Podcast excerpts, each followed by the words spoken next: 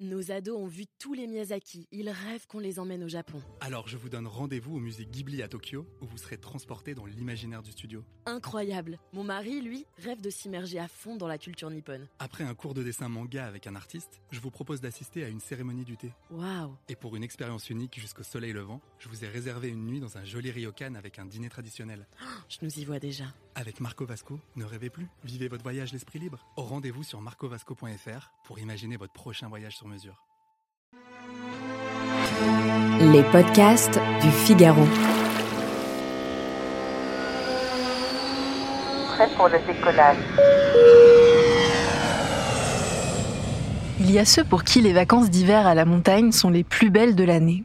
Dès que le mercure baisse, ils n'attendent qu'une chose chausser leurs skis pour dévaler les pistes à toute vitesse avant de se réchauffer autour d'un bon vin chaud et d'une bonne raclette. Et puis il y a les autres. Mais je peux pas Parce que la neige, elle est trop molle pour moi Ceux qui préfèrent la mer, qui détestent avoir froid, qui ont peur de tomber. Bref, tous ceux qui n'aiment pas le ski. On va vous rassurer tout de suite. Pas besoin d'être un casse-cou ni un grand sportif pour goûter au charme de la montagne. Alors suivez le guide. Commençons par quelques chiffres. Quand ils vont à la montagne, les Français pratiquent en moyenne trois autres activités en plus du ski. Leur préféré, d'abord se balader en pleine nature. Ensuite, dévaler les pistes en luge. Et ce ne sont pas les enfants qui diront le contraire. Mais depuis le Covid, une autre tendance a pointé le bout de son nez. Les Français aiment de plus en plus ce que l'on appelle les activités nordiques. Alors c'est quoi? Eh bien toutes les activités sur neige non motorisées, hors ski alpin et snowboard. Les raquettes, le biathlon, la randonnée ou la marche nordique. Mais leur nouveau chouchou, c'est un petit outsider que personne n'avait vu venir, le ski de fond. Florent Maillet, rédacteur en chef adjoint au Figaro Voyage et spécialiste de la montagne, nous en dit plus sur ses atouts. C'est une pratique qui a un prix relativement modique. En moyenne, c'est 10 euros la journée en France. Donc, vous voyez, c'est quand même relativement abordable. Et puis, vous avez cette sensation d'être dans la nature, dans des beaux parcours, avec une belle vue, etc. C'est à la fois un sport et un loisir. Donc, tout le monde peut le pratiquer dans les traces ou en skating.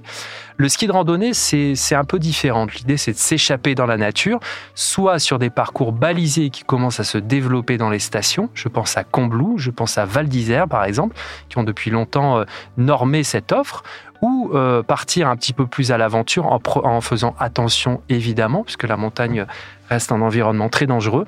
Et puis là, eh bien, profiter pour euh, trafoler, c'est-à-dire faire ses propres traces dans la montagne et puis descendre après. Donc c'est une sensation assez extraordinaire. Alors oui, vous allez me dire, ça reste du ski. Pas de quoi contenter les moins sportifs d'entre vous. Mais ne vous affolez pas, les stations ont toutes diversifié leur programme pour l'après-ski. Qu'entend-on par là? Eh bien tout simplement tout ce qu'on peut faire une fois les remontées fermées. Les grands classiques, vous les connaissez tous et souvent depuis l'enfance. La crêpe à la confiture de myrtille au goûter, le vin chaud de l'apéro, les longueurs dans la piscine de l'hôtel ou encore l'indétrônable patinoire. Mais certaines sont plus insolites. Il y a une grande tendance, c'est les tyroliennes. Voilà, tout ce qui touche à, à l'amusement, au divertissement, à la vitesse en général, c'est quelque chose d'extrêmement populaire. Donc alors, tout le monde va vous dire que c'est la plus grande tyrolienne sans pylône, que c'est la plus longue, que c'est la plus haute. Euh, vous avez également du ski joring, par exemple. Vous faites tirer par un cheval. Alors c'est assez anecdotique, mais ça fonctionne plutôt bien. Ça plaît beaucoup aux enfants, paraît-il. Si vous aimez les sensations fortes, vous pouvez aussi vous essayer à la motoneige, ou bien à sa version électrique, le moonbike. La trottinette a elle aussi envahi les stations. Et oui, elles sont partout.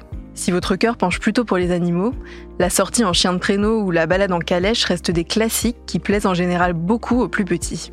Un dernier conseil pour la route. Privilégiez ce que l'on appelle les stations-villages. Faute d'altitude, elles ont appris à vivre avec le manque de neige. Contrepartie positive, elles ont aussi beaucoup plus d'imagination en matière d'activités hors ski. On va dire qu'il y a deux catégories de stations. Euh, celles qui ont été fondées pour le ski, je pense notamment à Val Thorens. Et puis il y a les stations un petit peu plus basses, en général sous les 1800 mètres d'altitude. Donc là, c'est la dénomination, on parle de stations de charme. Et dans celle-ci, effectivement, on a quand même un peu plus de chances que l'activité principale ne tourne pas autour du ski. On peut penser par exemple à Megève, qui se trouve à 1200 mètres d'altitude. Il y a l'Isère aujourd'hui, qui est un peu moins connu que la Savoie et la Haute-Savoie. Vous avez des massifs, je pense notamment au massif de Loisan avec des stations euh, villages, je pense à Vaujany et aux Ennoisans, qui ne sont pas encore très connues, euh, qui sont euh, reliées à des domaines skiables très intéressants comme l'Alpe d'Huez et qui aujourd'hui, pour un prix, disons, atteignable, eh permettent de passer des vacances assez formidables avec un petit peu moins de monde que chez les grandes sœurs de Savoie et de Haute-Savoie. Merci d'avoir écouté ce podcast. Je suis Claire Rodineau, journaliste au Figaro. Vous pouvez retrouver Question Voyage sur Figaro Radio, sur le site du Figaro et sur toutes les plateformes d'écoute. À bientôt!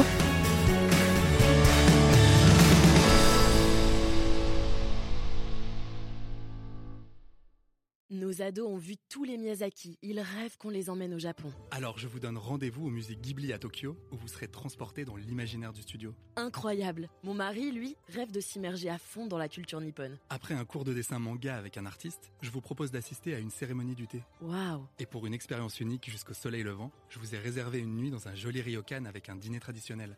Je nous y vois déjà. Avec Marco Vasco, ne rêvez plus, vivez votre voyage l'esprit libre. Au rendez-vous sur marcovasco.fr pour imaginer votre prochain voyage sur mesure.